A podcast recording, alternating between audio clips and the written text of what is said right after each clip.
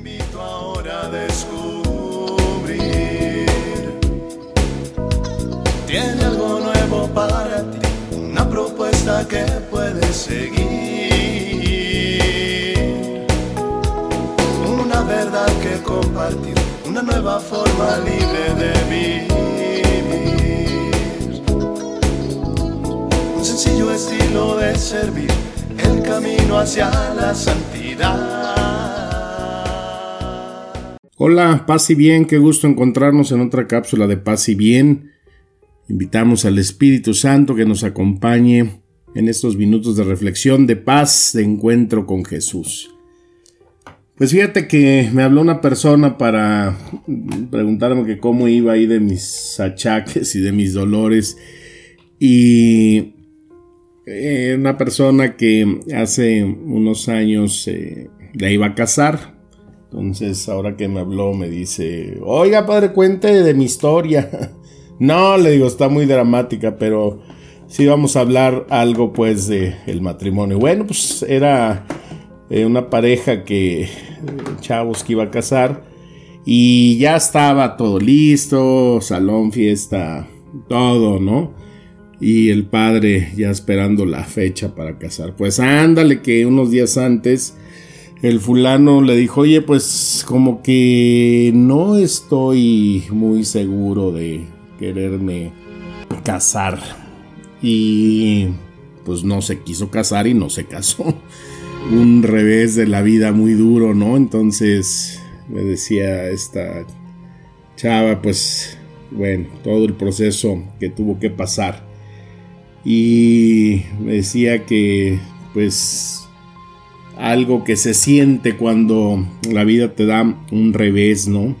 O una desviación, le digo, me siento como cuando vas en un camino en la carretera, de repente pues vas muy a gusto, con buen tiempo, eh, buen clima, todo, pero de repente pues que hay una desviación, ¿no? Y te sacan por un costado del camino y está lleno de piedras, baches, y al final, ya que te vuelven a incorporar, te ponen el letrero de disculpe las molestias. Bueno, pues así parece la vida a veces, ¿no? Que vamos muy a gusto con nuestros planes, con nuestros proyectos y de repente sácale, viene la desviación y empezamos a pasar turbulencia y pues eh, al final eh, esperas que ya eh, termine esa, eh, esa mala travesía y, poder llegar, ¿no? Estamos nosotros, la vida, el mundo, íbamos todos en camino y de repente este coronavirus nos aventó fuera, nos hizo una desviación. Y pues muchas gracias, disculpe las molestias, ¿no? Eh, ¿Qué nos deja este caminar? Bueno, pues primeramente nos enseña y nos deja que cuando vamos nosotros bien cimentados, bien fortalecidos, bien alimentados en la palabra de Dios, en sus promesas, en sus consejos, en sus cuidados, pues aunque haya la desviación, eso no nos va a afectar porque por más feo que esté el camino, eh, por más baches, hoyos que haya, Él siempre será esa fortaleza. Y esto se puede aplicar pues en esta vida matrimonial, ¿no? Cuando los esposos en la familia pues de repente aparece la desviación, o sea, hay problemas. Hay señales de eh, divorcio. Hay señales en las que parece que ya no se puede convivir juntos. ¿Qué hacer en ese momento? ¿Cómo enfrentar una situación así?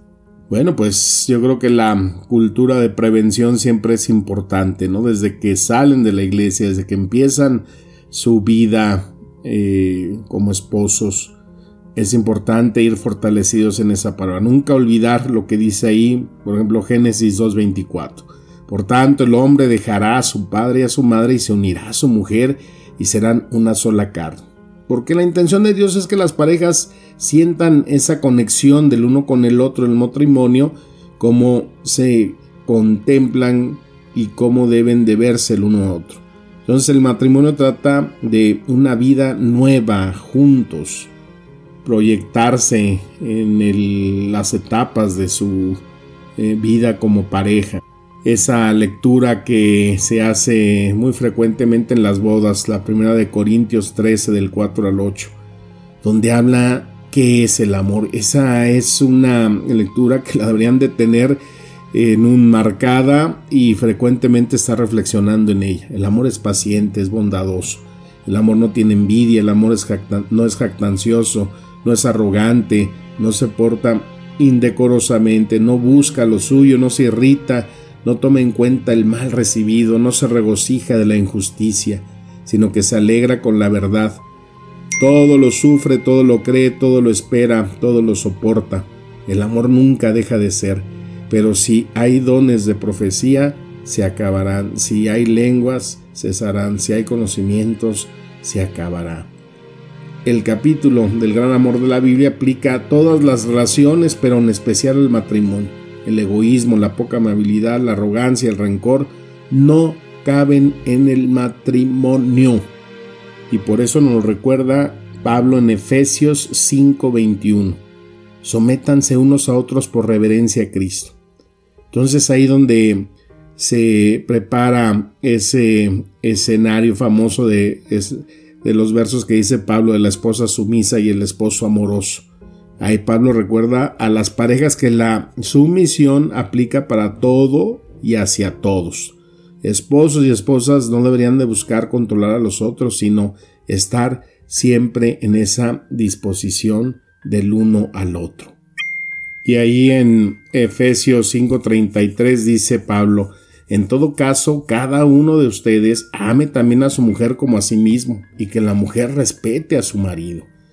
Desde que salen de la iglesia, desde que están haciendo su proyecto de vida, yo siempre les digo, recuerden que lo más importante, la prioridad, a pesar de los muchos proyectos y deseos y sueños que tengan, va a ser cómo cada día vas a ser feliz a tu esposa, cómo cada día vas a ser feliz a tu esposo. Ese es el gran reto. Ese es el gran reto de cada día que se va construyendo el amor en la pareja. Hay situaciones, hay roces, hay cosas que se van a veces eh, dando y pueden causar decepción, pueden causar eh, pues desánimo, decepción. Y Pedro, perdón, Pablo nos dice ahí en Colosenses 3, 13, 15, soportense el uno al otro y perdonen al otro en caso de tener algún rencor contra alguien. A veces utilizamos gestos, acciones, palabras en las que se pueda ofender y pues ahí es cuando se debe de hablar con tu esposa, con tu esposo, con amor y respeto acerca del problema que se está viviendo, en vez de permanecer en silencio esperando que alguien ceda y sobre todo pues entender que el perdón es la forma consciente del acto de amar es el bálsamo que se debe de pedir constantemente en la oración porque ya se tiene esa unción desde que se administra ese sacramento bendito del matrimonio. Porque es muy importante respetar ese sagrario que es eh, eh, la unión entre el hombre y la mujer esa intimidad que se vive. Por eso dice Pablo en Filipenses 2, 14, 15, hagan todas las cosas sin murmuraciones ni discusiones para que sean irreprensibles y sencillos, hijos de Dios, sin mancha en medio de una generación torcida y perversa, en medio de la cual resplandece como eh, luminares en el mundo.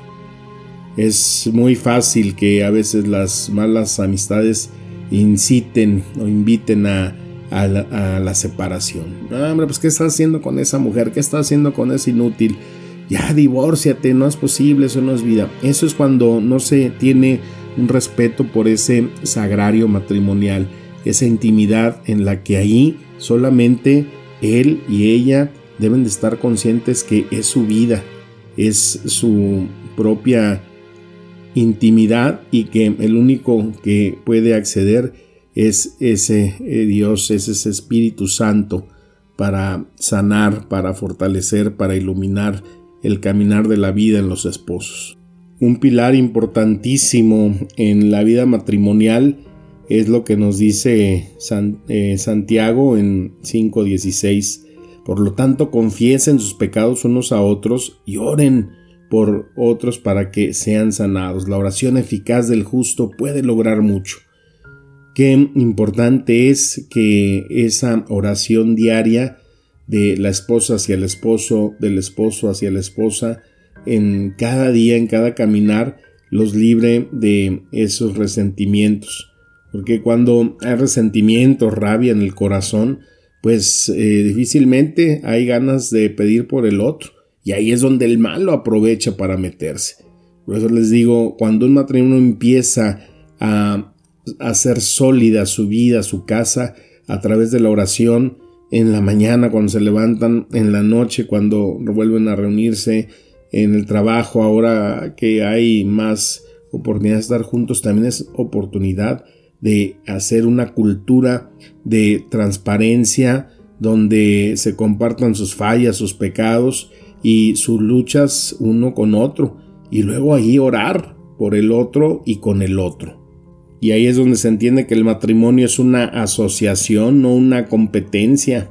Encontrar eh, formas de trabajar juntos como un equipo, especialmente donde están eh, los momentos duros de prueba.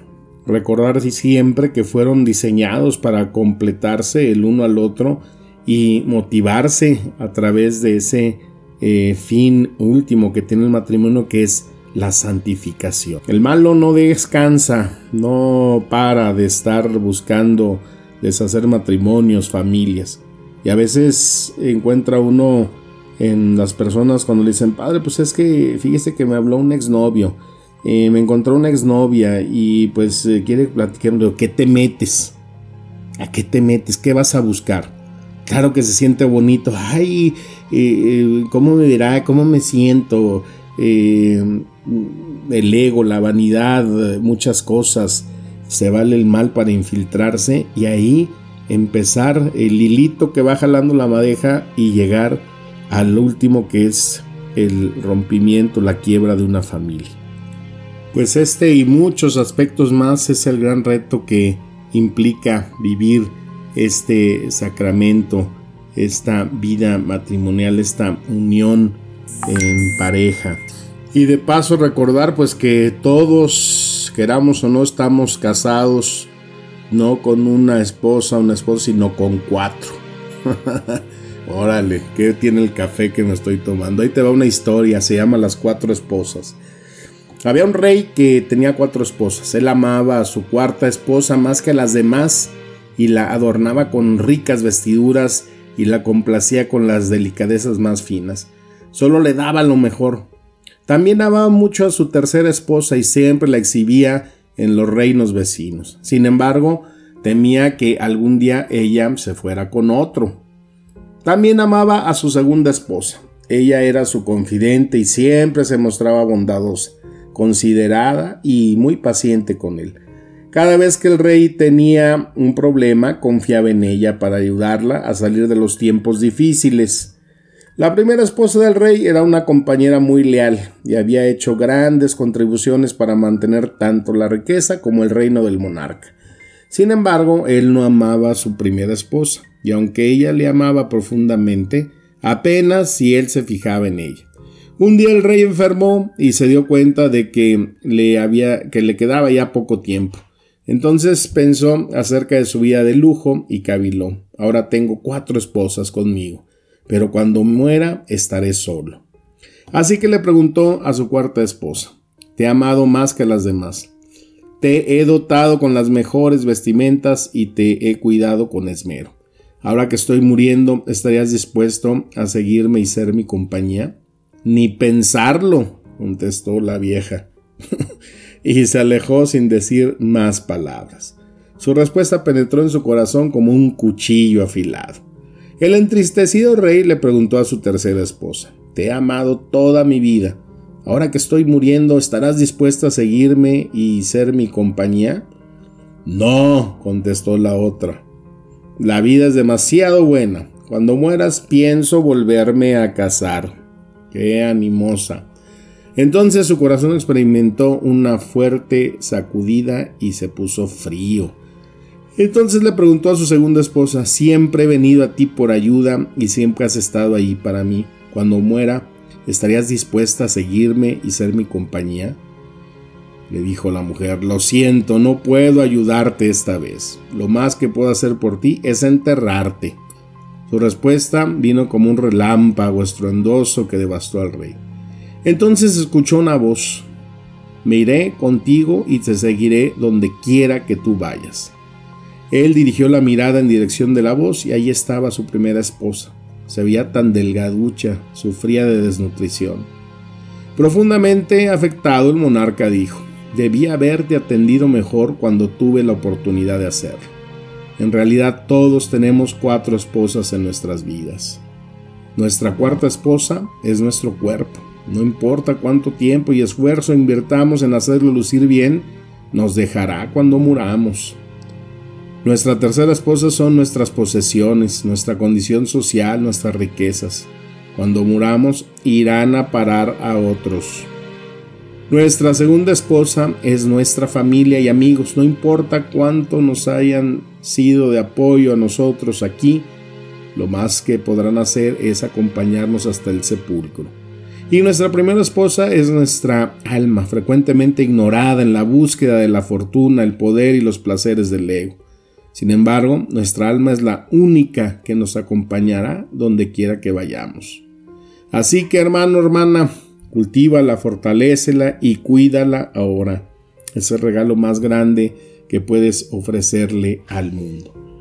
Bueno, pues atención con las desviaciones de la vida que nos pueden eh, hacer sentir y pasar turbulencia, pero fortalecidos en la palabra, en la promesa de Dios, encontraremos siempre el puerto seguro, el destino esperado y la compañía de Jesús en nuestras vidas. Que la palabra nos siga administrando el espíritu y vida. Te mando un fuerte abrazo y como siempre mi deseo de paz y bien. Amén.